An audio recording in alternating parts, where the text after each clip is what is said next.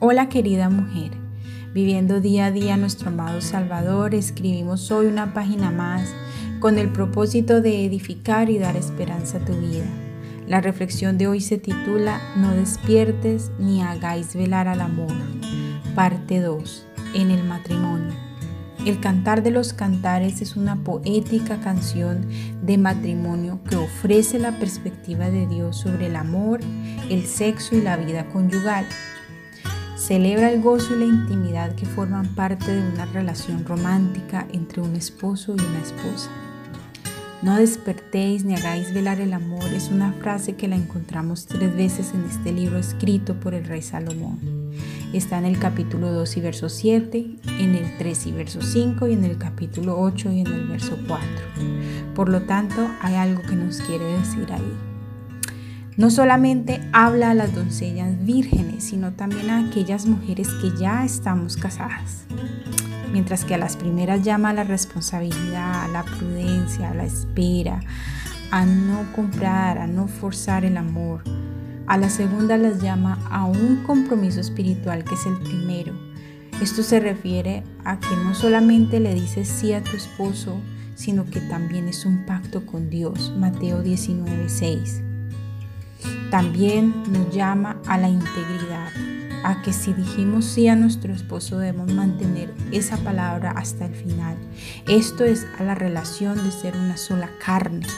Por tanto dejarás a tu madre y a tu padre y te unirás a tu mujer y serán una sola carne. Génesis 2.24.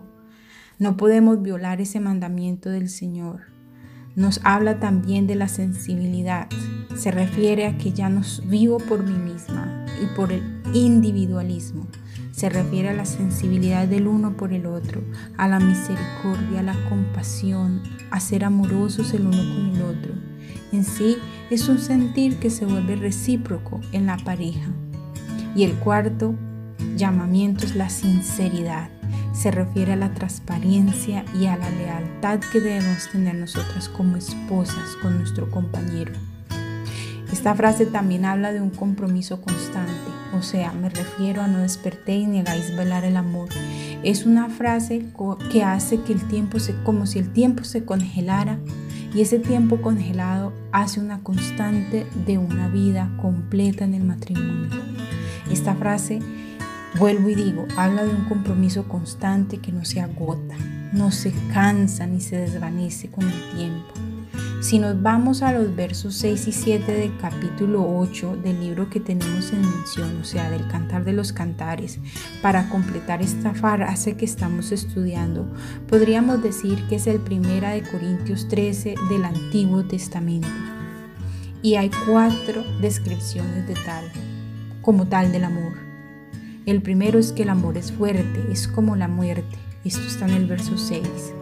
El segundo es que el amor es como una brasa de fuego ardiente, en el verso 6 también. No hay ríos de adversidad que puedan apagar el amor, verso 7. El amor no tiene precio, no se puede comprar ni vender, verso 7 también, del capítulo 8. Este texto habla también de la necesidad de reconciliación con el esposo sin demora alguna. También hago una aclaración. En, en ese capítulo 8 vemos como el, la primer, digámoslo, como un problema, una discusión entre pareja. Y vemos la necesidad de la Sulamita, que es la esposa, la primera esposa del rey Salomón, por la cual él escribe este, este libro tan hermoso del Cantar de los Cantares. Y ella se ve con una necesidad sincera y urgente, pero con amor y sin reproches de reconciliarse con su esposo. Entonces el Señor nos dejaba desde hace muchos, muchos siglos atrás, nos dejaba la, el preciso ejemplo para que entendiéramos que el amor no es la felicidad constante que nos vende el mundo. Nuestra pareja no es perfecta y debemos aceptarla y vivirla como Dios lo manda. El amor es una expresión poderosa de sentimientos y el compromiso entre dos personas. El amor no solo aprecia la belleza física externa, sino que busca las cualidades interiores que nunca se desvanecen con el tiempo. Elizabeth George dice, Después de casarse, el amor interno genuino es el que impedirá que se alcen muros entre tu esposo y tú. Es un amor que comunica, reconcilia, renueva y refresca. Por lo tanto, querida mujer, nunca te canses ni te arrepientas de la gran bendición que Dios te ha dado de ser esposa. Con amor, Tamián Olson. Nos veremos en una próxima oportunidad con una reflexión más aquí en Diario de una Mujer Cristiana. Bendiciones mil.